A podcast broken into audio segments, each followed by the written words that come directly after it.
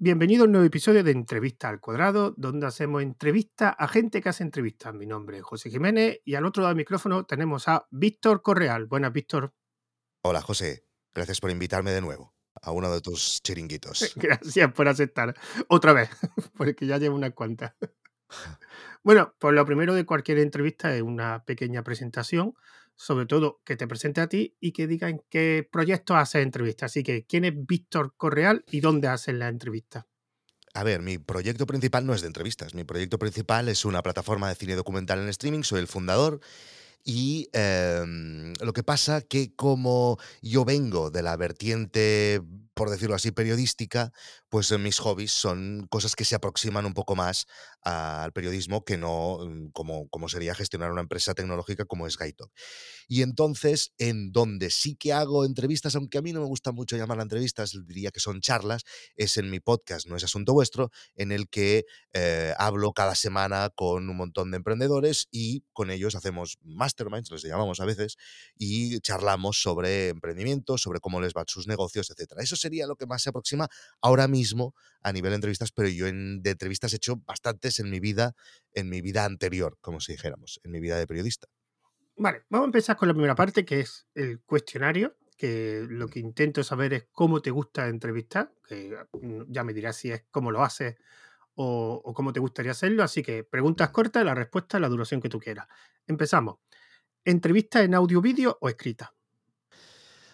Em, yo ahora mismo mm, animo a todo el mundo a que haga entrevistas en audio y en vídeo. O sea, aunque tengas un podcast, las hagas en vídeo por la razón de mm, lo que hablamos muchas veces, que los podcasts es más difícil em, descubrir, hay menos buscadores y por lo tanto si puedes colgar algunos clips o incluso la entrevista entera en YouTube, TikTok, Instagram, etcétera, será más fácil que crezcas tu audiencia y eh, solo hago entrevistas en audio y en vídeo porque a mí lo que me gusta hablar eh, y no disfruto tanto haciendo entrevistas que las he hecho en, algún, en alguna temporada de mi vida en, eh, por escrito.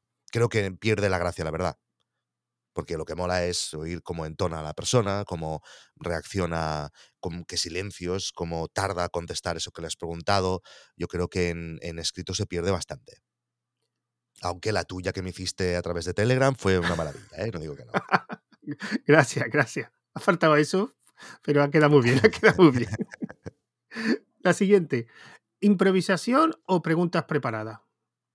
A mí me gusta muchísimo más improvisar. De hecho, cuando yo más... Yo soy de los que si voy en un vuelo, ¿vale? Y cojo un vuelo y estoy solo, y se me sienta alguien al lado, voy a acabar hablando con él y si no estoy muy metido en, alguna lectura que quiero, o, ¿sabes? O tengo algo en el móvil que quiero ver, o en el iPad, lo que sea, voy a acabar hablando con él o con ella, seguro. Y me encanta preguntar a gente a qué se dedica, qué hace, porque es que y esto muchas veces lo he pensado como formato. De, ¿Qué pasa? Que es imposible de hacer. Lo he propuesto alguna vez y lo he tenido en la cabeza de entrar en un tren, por ejemplo, y eh, con un equipo de rodaje y proponerle a la persona que te toque de Boya al lado, proponerle hacer una entrevista. Y todo el mundo tiene una entrevista. Todo el mundo siempre, siempre, siempre tiene algo interesante eh, que se sale de lo que nosotros conocemos y eso es donde más disfruto, cuando no sé nada de esa persona. Evidentemente, no lo hago nunca así. Siempre que entrevisto a alguien, miro cuatro cosas para poder, mm, bueno, para que no se note que no voy preparado, ¿no? Aunque creo que salen cosas, cuando no vas preparado, salen cosas muy interesantes de esa conversación. Yo tengo que decirte que las mejores, que yo llevo ya unas cuantas entrevistas, de las mejores y las que más recuerdo, pasa que algunas veces no funciona, generalmente no funciona cuando no vas preparado, es la entrevista a desconocidos sin preparármela. Mm. Porque, eh, claro, tienes la sorpresa Mm. de que te espera, te pasa algo que no te espera. El problema es, mm. claro, si no te lo preparas, también es posible que el entrevistado, porque esto depende mucho del entrevistado, claro, todo hay que decirlo. O sea, todo el mundo tiene mm. entrevista, pero también no todo el mundo comunica igual. Sí, claro, claro. Y, la comunicación del entrevistado y las cosas que cuente y cómo lo cuente es muy importante. Y a mí las que más recuerdo son gente desconocida. Bueno, creo que son desconocidos, por lo menos de mi ámbito no, no los conoce nadie y que no me había preparado. Sobre todo, una de ellas recuerdo que empecé la entrevista de una forma, con una temática muy específica, y salió de otra temática totalmente diferente. Y eso me gustó mucho. Claro, eso te va a salir muy pocas veces. Bueno, vamos a seguir con la siguiente. Eh, ¿Preguntas cortas o largas? Yo siempre hago preguntas cortas. A mí cuando un entrevistado se enrolla muchísimo haciendo una pregunta, me cabrea un poco porque a mí lo que me interesa cuando... Es que además esto, si, si eres consumidor de, de entrevistas en podcast, por ejemplo, en YouTube, mm, te llama la atención el entrevistado no te llama la atención el entrevistador.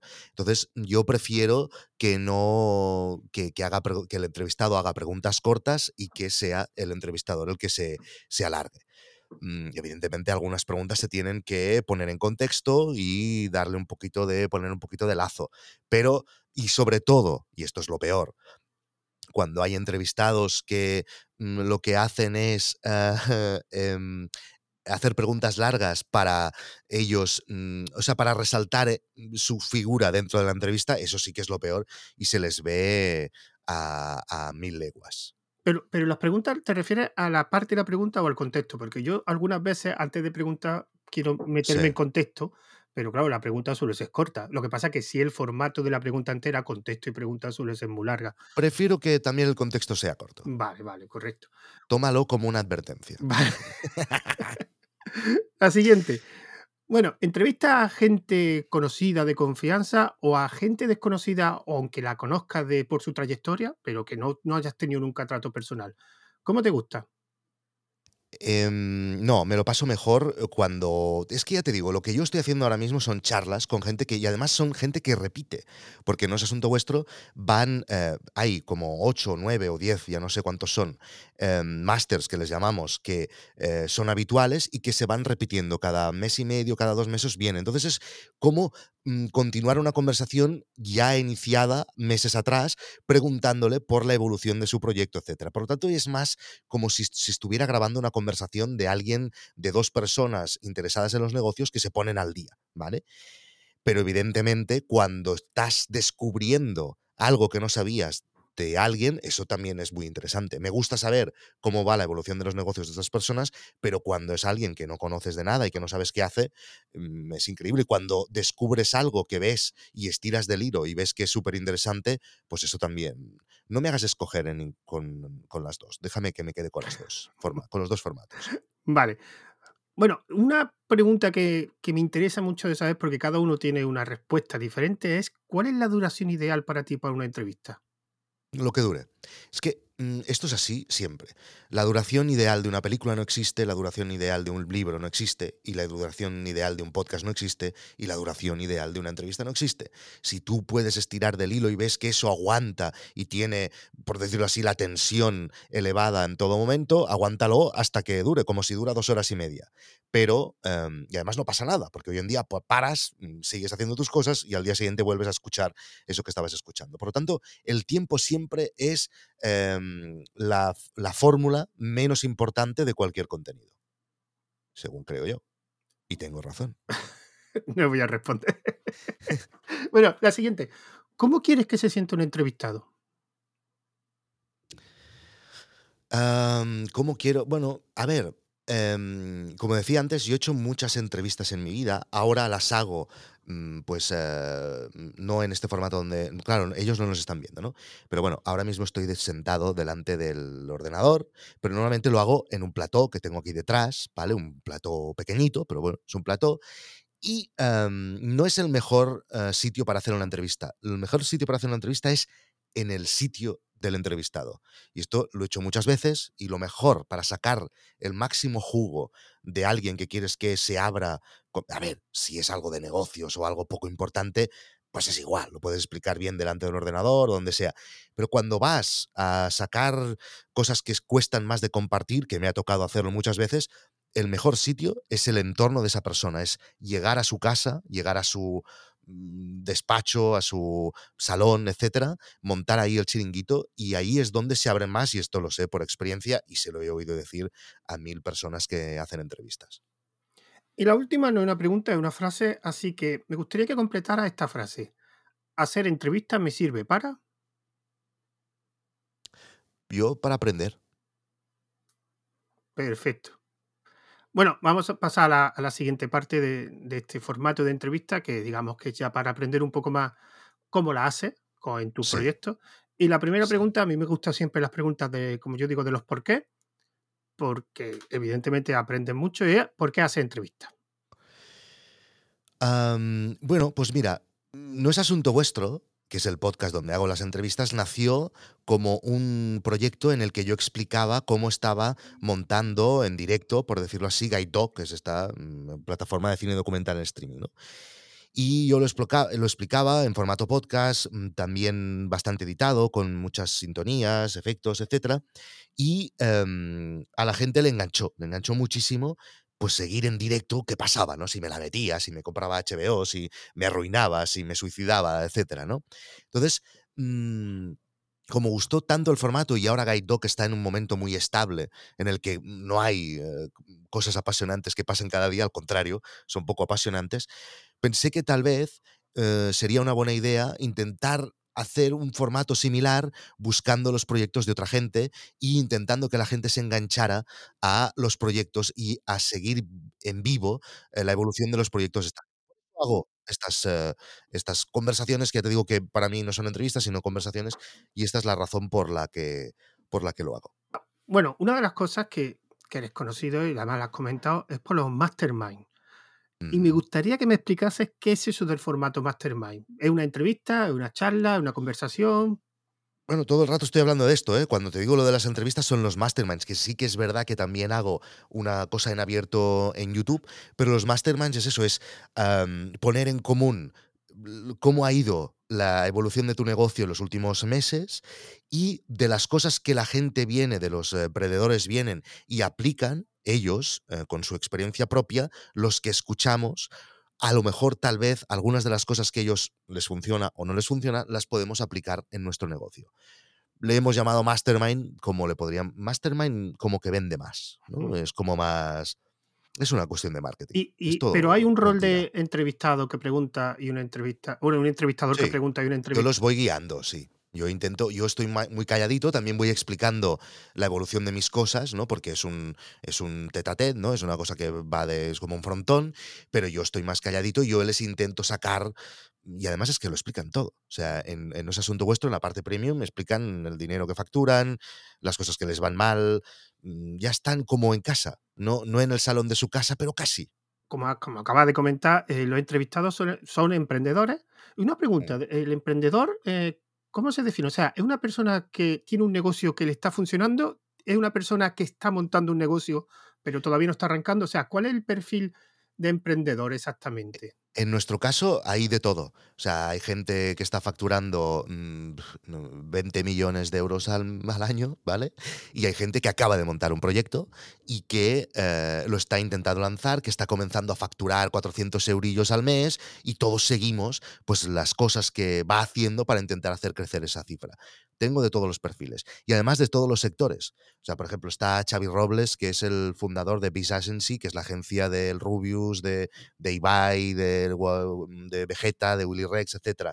Nuria Coll, que es la fundadora de una, de una eh, plataforma de, alimentación, eh, pero, pero hay, por ejemplo, Carlos Tenor de Córdoba también, que es un eh, developer que tiene un proyecto, un side project, ¿no? De, de podcasting, Emilio Cano, etcétera. Son todos sectores distintos. Está Raúl Limos, que es el, eh, la mano derecha de, Iniesta, ¿no? Por ejemplo, o sea, son mm, sectores muy distintos y de todos, cada uno de los suscriptores de No Asunto Vuestro se dedica a una cosa diferente y de cada uno intentan sacar alguna cosilla que pueden aplicar en sus respectivos eh, proyectos o negocios. Pero emprendedores hay muchos. ¿por hmm, qué decide uno y descarta a otro? O sea, porque los porque me caen bien. Ah, porque me caen bien. ¿Y cómo puede...? Sí, sí, porque me caen bien y porque me lo paso bien con ellos y porque tengo ganas de hablar con ellos. ¿Pero son, gente que, son gente que conocías de antes? ¿O son desconocidos completamente? ¿O por, por contacto? Todos los conocía de antes. Ah, vale, vale. ¿Y, por qué no, no entrevista a alguien más desconocido? ¿Porque no hay confianza? Eso lo hago en abierto. Ah. En abierto voy entrevistando gente que no conozco tanto y si se produce la chispa, que no es fácil que pase, entonces les propongo que entren en, eh, No es asunto vuestro. Pero te digo una cosa, los conocía de antes, con algunos he trabajado, con otros, pero con la gran mayoría los conozco de internet, o sea, los conozco de, de que nos hemos visto por internet y que hemos entablado una amistad eh, online, por decirlo así, que a lo mejor ah, hemos acabado quedando y luego les he propuesto que se unan a No es asunto vuestro. ¿Y, y cuál es la periodicidad y sobre todo hasta cuándo tiene? O sea, un emprendedor que está en un mastermind? Sí. me refiero, eh, ¿entran y salen o son gente Mm. que están fija y hasta De que- momento solo han entrado, de Vale. momento- porque no se quieren ir. Pero em, es que, claro, hasta que no haya. O sea, por ejemplo, y esto es lo que digo, a mí me pasó, ¿no? En, con vi- ha llegado un momento en que no es interesante que cada semana diga algo de Guide Dog porque no hay cosas interesantes cada semana en Guide Dog. Entonces, si esto me pasa en alguno de los proyectos de los Masterminds, se lo diré, oye, tío, hace tiempo que esto ya lo has petado, te ha comprado eh, Amazon, ¿no? Y estás ahí forrado y no nos interesa que nos expliques que estás todo el día con eh, el, el daiquiri eh, delante de la playa, ¿no? Pues ya está. Si pasa eso, pues les diré y ellos lo entenderán, supongo. Y si no, pues Vale, vamos a ir a, la parte que más me interesa, porque es la que más quiero aprender. Y en tu caso son gente, bueno, en abierto dice que son un poco más desconocidos, pero los masterminds son gente muy ocupada, relativamente conocida. Y mi pregunta es, ¿cómo te pones en contacto con ellos? O sea, ¿hay un proceso, eh, te pones directamente en contacto con ellos por Mm. correo o tienes que pasar por un agente de prensa o cómo? no.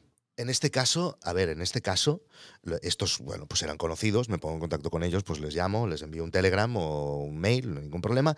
Y los nuevos, pues es que nunca me ha pasado que alguien me diga no, no tengo tiempo o no quiero venir o no me interesa. Son, la mayoría son em, pues fundadores de, yo qué sé, los últimos que he tenido en abierto. A ver, el fundador de Metricool, por ejemplo, eh, el fundador de Holded, eh, Corti, eh, José Carlos Cortizo, el fundador de Mumbler, etcétera. Bueno, pues son. A Corti, por ejemplo, lo conocía, pero los otros, pues les escribo un email y me contestan. No, nunca me ha pasado que alguien me diga no, no tengo tiempo, no quiero hablar contigo. No, a lo mejor es que no he apuntado muy alto. Claro, si contacto a Tim Cook, probablemente me va a decir que no. Pero claro, contacto a gente que está relativamente cerca al interés de mi audiencia. Entonces, son perfiles que, que además les interesa. Y, y además tengo la suerte que creo que muchos de ellos ya saben quién soy. Es que eso es lo que te iba a decir, que posiblemente te respondan porque sabes quién eres. Ah, bueno, no lo sé. No, no, yo te lo digo porque yo no, no estoy a tu nivel, pero yo también contacto con mucha gente para, para las entrevistas. Sí. Tengo un porcentaje no tan alto como el tuyo, que son 100%, no te ha dicho nadie que no, a mí sí me han dicho que no. Ah, Y a mí, generalmente, eh, depende del formato. O sea, a mí me han dicho gente que sí. O sea, yo, por ejemplo, en tema de programadores sí he, he tenido gente un poco top. mm, Y, por ejemplo, a mí lo que le ha interesado es, por un lado, el formato, porque le ha dado curiosidad. Tanto ujú, este como un podcast de hacer entrevistas a gente que hace entrevistas, sí, algo que creo que no existe, creo, ujú. no lo sé. Y el canal de Telegram, hacer entrevistas en un canal de Ese es- Telegram, está muy bien, sí. eh, le ha interesado mucho. Se acaba de abrir la puerta. Vale, No sé si se. ¡Mira! es mi mujer. Ah, muy bien. Hostia, dile que el pijama es muy guay. Se lo diré. Qué lástima que no, que no se vea esto. No, no vamos en No, no, no no, en no, porque es un podcast, es un podcast, básicamente. No Porque nos estamos perdiendo muchas cosas. Os lo voy a describir, chicos. La parte izquierda, la de la derecha, de José, tiene una pizarra con sí, sí, sí. unas multiplicaciones que, a ver, esto, o sea, no, no, no es muy complicado esto que hay aquí. O sea, no sé si quieres impresionarme del rollo, sé matemáticas, pero son multiplicaciones, entiendo que son de alguno de tus hijos. Exactamente, Ah, exactamente. Pero espera, espera, que no he acabado, porque justo detrás tuyo a la derecha veo una bolsa Sí, de sé, cotillón. lo sé. La iba a quitar, la iba a quitar, pero he dicho, verás cómo Víctor se da cuenta. Hombre, por supuesto, no he podido mirar nada más, no he escuchado nada que me has- de lo que me has dicho. Voy, pero como un autómata respondiendo lo que dice una parte de mi cerebro, pero la otra está. Lo de la pizarra, bueno, la pizarra es básicamente una madera eh, Sí. con pintura de pizarra. Y yo la quería Ajá. utilizar, lo típico de esto que hacen las startups para, para planificar, pero como te des cuenta, lo han cogido mi hijo y Hombre, por básicamente supuesto. eh, Bueno, ya pero oye, mejor que hagan esto que no que dibujen No, no, sí, sí, además lo utilizan bastante y ya dejé de utilizarla yo, o sea que, Vale, que no hay. bien, venga, Bueno, va, no, no quiero. Sí, mm, porque me ha hecho, tu me ha hecho- entrevista. Ah, bueno, que en mi caso el formato. El formato es la- lo que hace que la gente, evidentemente, si me conocieran, porque yo no tengo, digamos, nombre, eh, a lo mejor también me aceptaría. Pero es verdad que en mi caso, la gente que, y sobre todo en temas de desarrolladores, que bueno, que ha venido David Bonilla y han venido una gente, lo del formato, lo del formato, lo que pasa es que, claro, hacer un formato de entrevista que sea un poco diferente es algo complicado. Mm. porque está todo, además, todo yo a inventado. veces, a mí me gustan los formatos, me gusta pensar formatos distintos para, em, para productos audiovisuales, pero la entrevista, cuando veo que está muy forzado del rollo, primero una preguntas cortas, luego te voy a hacer no sé qué, me gusta más cuando es, esto es una cosa personal, ¿eh? debe de haber mucha gente que le gusta otra cosa, pero a mí me gusta más que sea una conversación entre dos personas y que haya un público que escuche. Esto me Claro, encanta. es que yo este formato que, que te estoy haciendo de entrevista, que está muy guionizado, es simplemente porque mi objetivo es aprender hacer mejores entrevistas. Entonces, para aprender tengo que... sí, eh, eh, De hecho, este formato la- es el aprendizaje de lo que vosotros me vais diciendo. De hecho, una de las preguntas que te voy a hacer al final es que, que me digas cómo mejorar esto. Y que voy poco a poco, de lo que van diciendo algunos, van eh, eh, voy introduciéndolo eh, en la entrevista, en el formato. Pero bueno, vamos a seguir, que ya me he perdido un poco. Eh, estaba hablando, bueno, y lo del contacto que, pero ¿y qué método? Bueno, me has dicho qué método utiliza, bueno, sobre todo, ahora que me acabo de colocar. ¿Cómo gestionan la fecha de grabación? O sea, últimamente los entrevistados, los que han pasado por aquí, utilizan mucho eh, Google Calendar, que quieren tener, tú eres una persona bastante ocupada, ¿cómo gestionan las fechas con otra gente que también está muy ocupada? A mí eh, me gusta, o sea, yo soy eh, al tema de, mm, de los contenidos, me gusta ir al día, a saco. O sea, ¿sabes por qué? Porque mm, hacer algo que se va a emitir mucho tiempo después, no lo disfruto. En el sentido de, a mí me gusta, em, que- o sea, voy cambiando. Cada semana me interesa una cosa distinta y me apasiona una cosa distinta. Entonces, me gusta que, que- que la gente lo viva en el momento en que yo lo estoy viviendo, ¿sabes? Y eh, entonces yo hago una entrevista y como máximo, máximo, máximo, se emitirá pues, generalmente mañana, ¿vale? Generalmente voy así. Entonces yo grabo todas las entrevistas que se producen en esa semana, son las que se, se emiten esa semana. Y me gusta ir así. Igual, igual que muchas veces cuando me planteo hacer vídeos para YouTube, para mm, semanas posteriores, no lo disfruto tanto, porque mm, me gusta compartir algo cuando lo he sentido, cuando me ha interesado. ¿Sabes qué te quiero decir? Entonces, por eso me está llamando. no sé. Cógelo si quieres, entonces, cógelo y corto. no, no, no, no.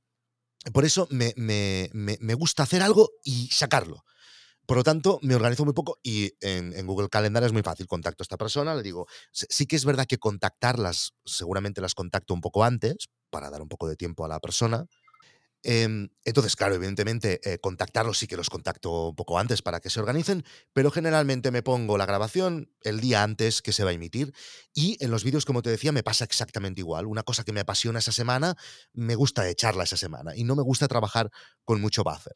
Pero eh, eh, hace una cosa que, que ningún entrevistado me ha hecho y que me ha resultado muy curiosa y tengo que copiártela, que te pusiste en contacto el, ayer conmigo para recordarme la entrevista que tenía hoy. Es- No, no, te equivocas ahí, no. no. Me puse en contacto contigo porque tenía un interés paralelo y aproveché que tú me habías Ah, hecho la entrevista y te hice una pregunta sobre Telegram. No, no, no es que contacte Ah, a- vale, para vale, recordar, vale. no, no, no, no. Confío en la organización de los otros y si me fallan, pues entonces mira, eh, Vale, vale, mm, vale. mm, sí, No, no, que me no, no, resultó. no lo me- hice por eso. No, no Te eres. pregunté otra O cosa. sea, yo generalmente para entrevistas, no en este formato, pero sí en el canal de Telegram, sí me pongo en contacto con ellos una semana antes. Pero Mm, porque las entrevistas las planifico de meses. O sea, yo ahora mismo, la persona que, por ejemplo, el lunes voy a entrevistar en el canal de Telegram, me puse en contacto con él en octubre. Mm, Sí, ya me acuerdo. Cuando me lo hiciste a mí, me dijiste, hostia, pero es que no sé si estaré vivo yo cuando me hagas es esa es entrevista. algo, algo común que me responde, pero claro, yo Sí. prefiero planificar porque. Porque ya, lle- ya te llega un momento, o sea, en- creo que llevo ya, ahí creo que llevo, no sé, 90 entrevistas y ya me está costando encontrar gente porque ya he agotado todos los conocidos, toda la gente que conozco de, de internet, entonces mucho lo bueno que como hago una como pido una recomendación me están sirviendo mucho, de hecho aquí me estáis sirviendo mucho las recomendaciones que me estáis haciendo porque el nicho de gente que hace entrevistas no es tan grande. O sea, hay, pero hay de otros tipos. Y bueno, vamos a seguir. La siguiente pregunta es otra también clásica y que me interesa y es ¿cómo sabes que estás haciendo una mala entrevista y cómo la remontas? ¿Cómo sé que estoy haciendo una mala entrevista y cómo la O sea, remonto? ¿cuáles son, ¿cuáles son los factores que dicen, uy, esto no me está saliendo bien? Mm, bu- bu- bu- bu- bu- Bueno, a ver, eh, esto es clave, o sea, haber dormido. Esto es clave, pero es que es clave. Sea, claro, eh, yo ahora yo tengo una hija de siete años, tengo un hijo de un año y hostia, eh, pero lo además es que lo noto en todo. Cuando he dormido, y hoy es un día de esos, yo no estoy tan fresco. Y es que la mente, porque claro, yo no tengo, mm, no, casi no uso guion y lo dejo todo a, a- bueno, que lo he hecho muchas veces. Entonces lo dejo todo a, a, ver, ¿no? A la suerte. Y el cerebro cuando no duerme es más lento.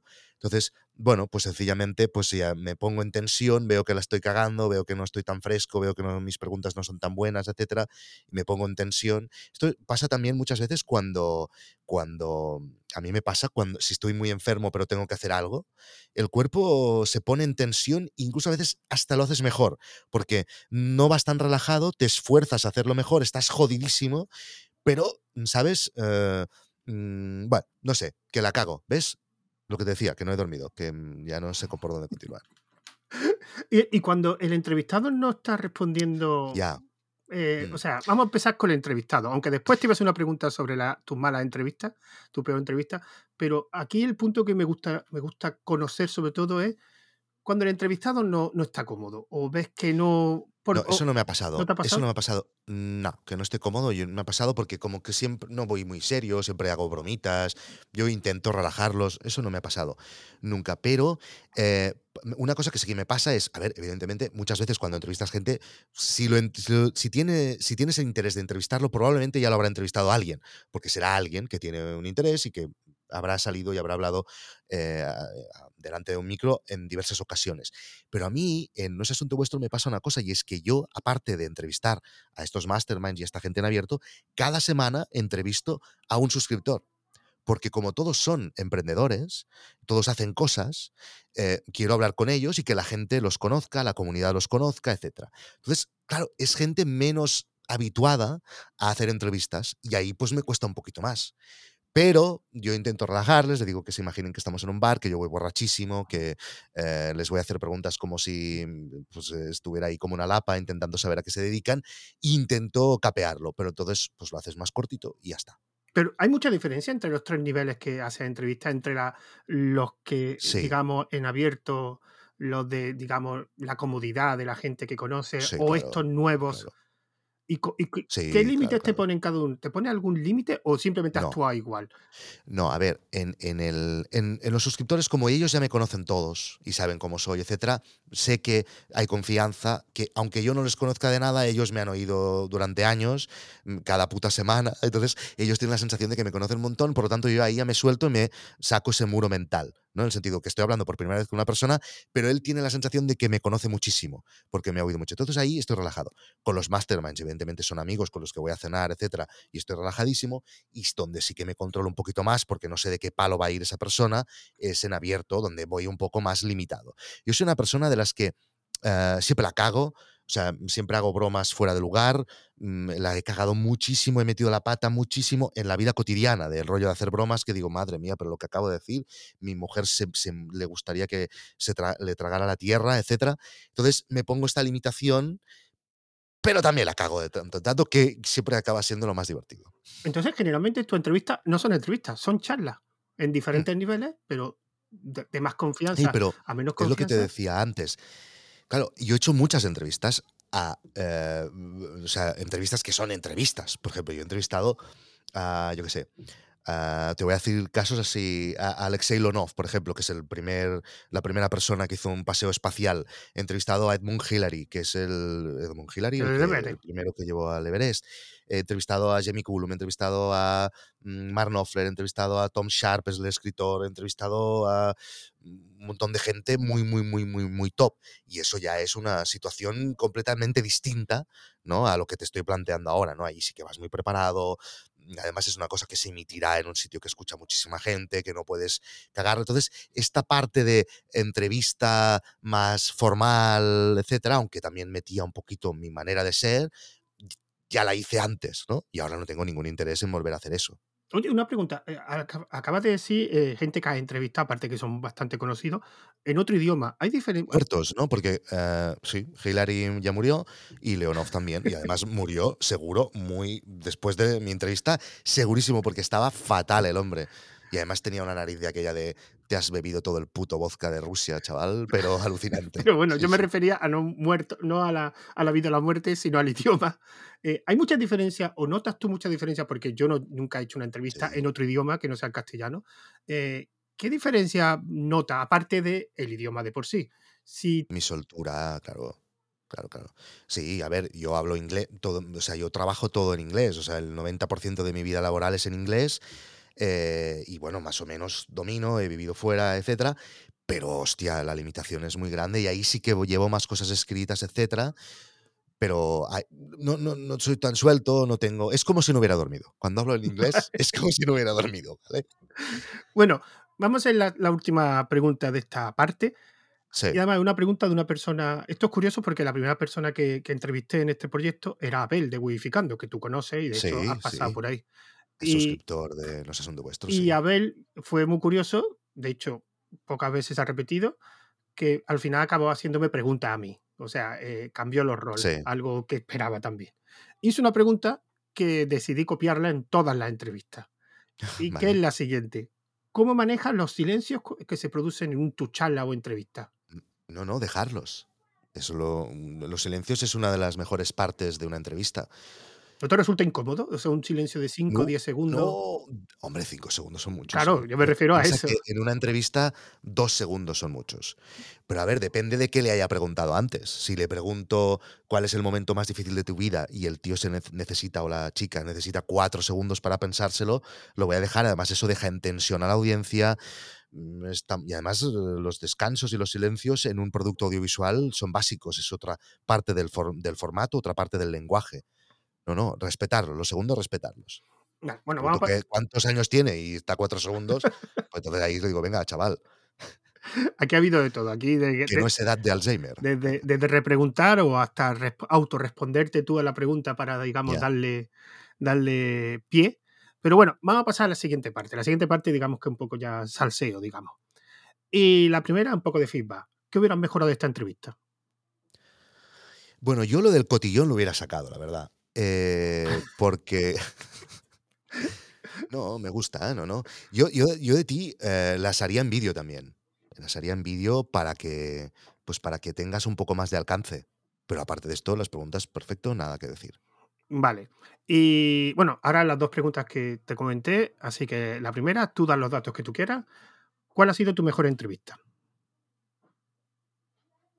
Mi mejor entrevista. En cualquier sentido, o sea, claro. técnico, de pregunta, de respuesta, o sea, tú decides qué, qué factores decides cuál ha sido, porque no significa a lo mejor el ámbito, el ambiente, el, Mm. temporalmente fue una época en que, o sea, Ya, a ver, o sea, no, donde yo más disfruto de todas las entrevistas, o sea, de todas las charlas que he tenido en mi vida, donde más disfruto es ahora, cuando hablo con un amigo y me interesa muchísimo, por ejemplo, cuando hablo con Emilio Cano, que está cambiando su negocio, que está em, eh, aplicando un montón de cosas que han salido de nuestro asunto vuestro, etcétera, esas las disfruto muchísimo, porque es como si tuviera un amigo y me interesara que le fuera bien y me interesara que, que me explicara cómo le ha ido aquello que aplicamos y por lo tanto es lo que más disfruto.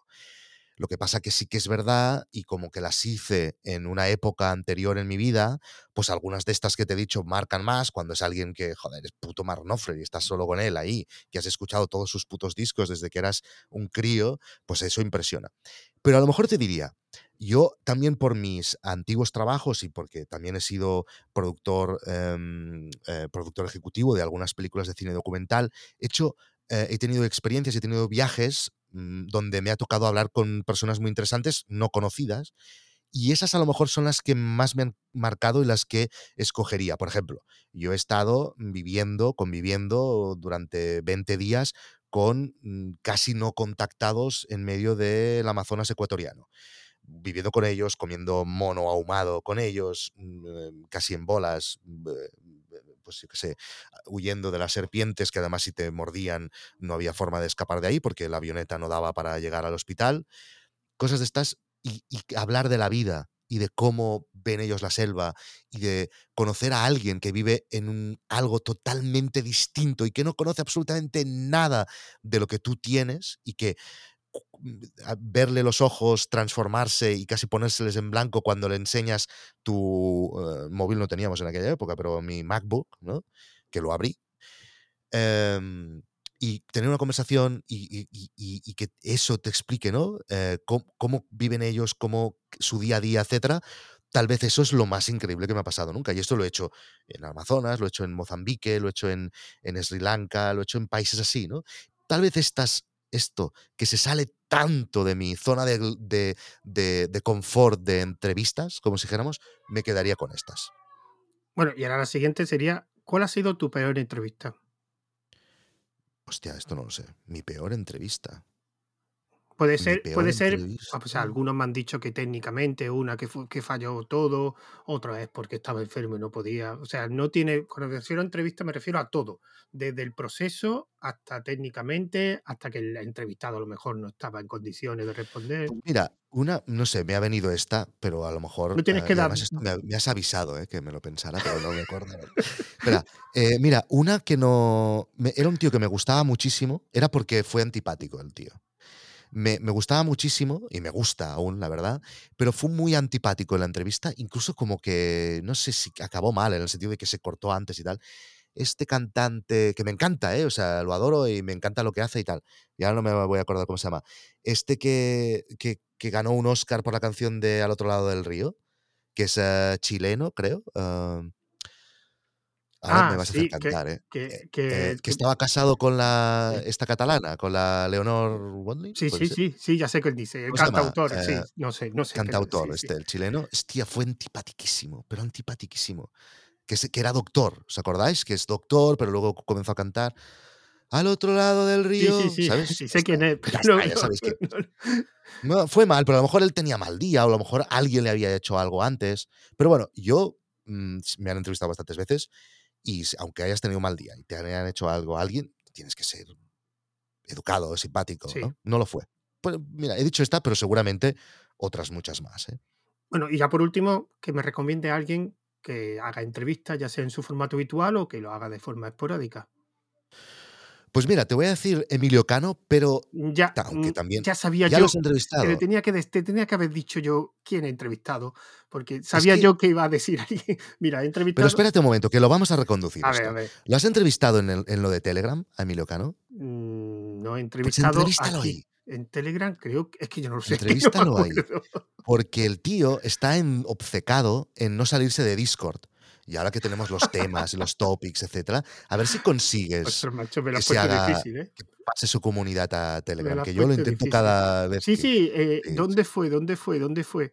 En el, en el grupo de, de Mumbler, Mumbler, Mumbler, Mumbler, que sí, se ha cambiado de Discord a Telegram, está sí, ahí. sí, Y se sí. lo soltó, no sé si fue Polo Corti, y le dijo, venga sí. Emilio, que ahora te toca a ti. Y dijo, pues me, pa- me parece que no. Me parece Se que está equivocando, se está equivocando. Pero es igual. Ha cometido errores en el pasado y ya le hemos, eh, ya le hemos eh, cambiado. Y yo confío que en esto también lo conseguiremos.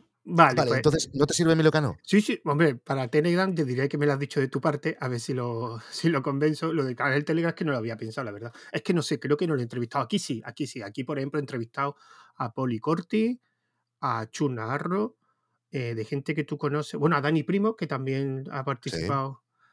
Y. Yo creo que tienes que llegar a llevar a Emilio Cano a lo de Telegram y conseguir que se pase. Vale, vale. vale.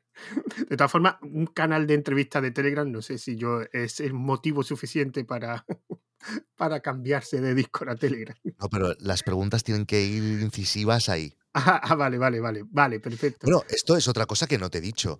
Que claro, algunas de las entrevistas que he hecho en mi vida han sido a políticos, ¿no? Y que era ir a, claro, a- al cuello, como si dijéramos, ¿no? A la yugular.